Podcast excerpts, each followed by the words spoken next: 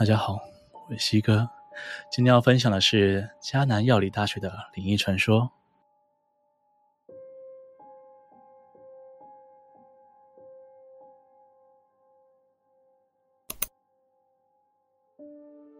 迦南药理大学位于高雄与台南的交界区，其中药学系据说非常强，校内还有一片药圃，里面的药草都是自己栽种的。另外，将要有许许多多优秀的校友。例如歌手戴爱玲，还有网红时差猫。然而，除了知名校友之外，嘉药的灵异也是非常有名的。校园里有一栋李金星实验大楼，这也是嘉药里非常有名的灵异传说起点。据说已故的教授会在这里徘徊。有人说，这位老教授晚上会出来指导还在学校念书的学生。学长姐们流传下来的解法，就是遇到老教授时说声“教授好”，然后直接离开。不要回头，否则教授会一直跟着你。唉，被教授跟就已经有够可怕了，更何况还是已经过世的教授。另外还有一个传说，是网球场的学姐，听说原本在女一社附近有个蓄水池，不过因为这件事，所以封起来了。在蓄水池的附近有一个网球场，一位学姐时常会到那个网球场去练球。有天，她和她的球去打球，然后他的朋友中途去上个洗手间。可是当他回来的时候，却怎么也找不到那位学姐。一直到当天晚上才知道，原来那位学姐为了要捡颗掉蓄水池的网球而溺毙了。后来有些晚上经过那个事发现场的人，都说他们听到有击球的声音，但是却没有看到人。还有的传说非常多，不过传说再多，都比不上亲自遇到的诡异事件。大学生血气方刚，刚进大学的时候，学长姐举办的迎新活动里面。一定会办一个夜教活动，吓吓学弟妹。有位网友分享，那年他是办活动的工作人员，那届迎新也就一如往常的办了夜教。按照往常的活动模式，先把学弟妹骗去睡觉，干部们就会去准备夜教。不过在活动开始前，事情就不太对劲。我要和几个同学在学校的药铺附近埋伏，有人扮演树下上吊的鬼魂，有人扮演烧纸钱的女鬼。大家在学弟妹来到之前，都会聚在一起聊天，不过那天气氛特别阴森，而他的头也一直隐隐作痛。突然，不远处传来了咔咔咔的声音。虽然是工作人员之间约定好的暗号，通知观众们下一个小队快要到了，但在安静的校园里，还是觉得特别的诡异。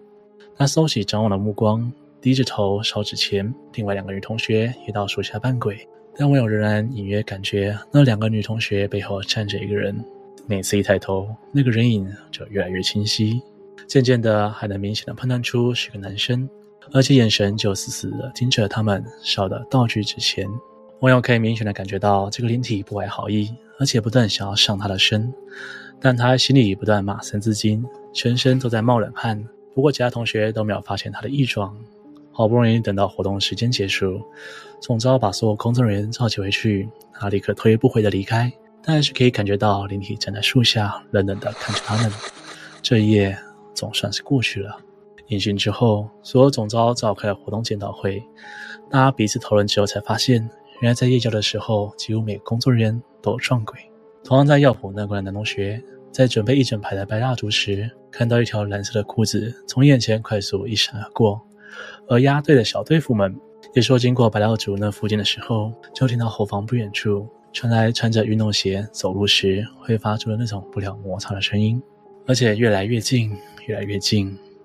带队的小队服也有意识到这个状况，所以带着学弟妹越走越快。不过那诡异的走路声也跟着越来越快，就好像紧紧追着他们一样。一直到离开医管系的大楼，声音才终于消失。这时，所有的工作人员都被吓坏了。总召接着说，夜教前一天晚上，大家最后一次跑流程的时候，他又听到那段路上有高跟鞋踩在地上咔咔咔的声音，一直跟着大家。不过那天晚上，并没有任何工作人员穿着高跟鞋。夜教出过事，不过学生们挑战刺激的心永远不会消失。二零一五圣诞节时，只要同学们在学校里办了一场鬼屋活动，活动顺利结束之后，竟然发生了一段惊悚的插曲。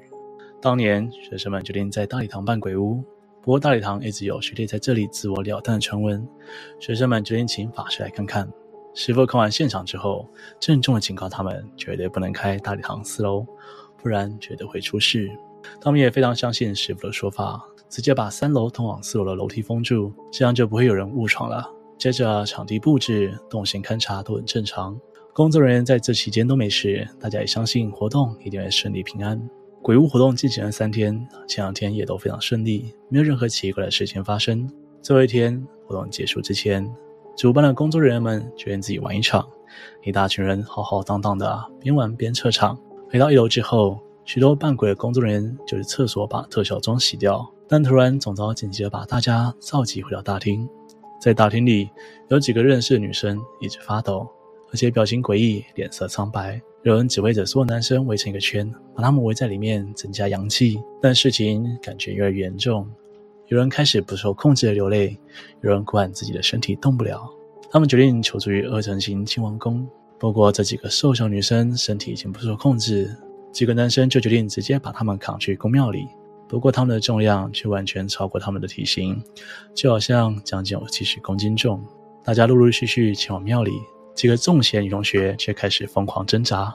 最严重的是一位学姐，可怕到要五个大男生才有办法压住她。那时亲王宫正张罗建醮事宜，妙方见状立刻请示神明，并帮他们收惊。庙方指示所有参与活动的工作人员排成两排，王爷在所有人之间走来走去的，一一帮工作人员画上符。结果到某个人的时候，他突然又开始抓狂，整个场面真的很混乱，但很快就搞定了。后来王爷出征去学校附近抓鬼，一个晚上看似平安顺利的结束了。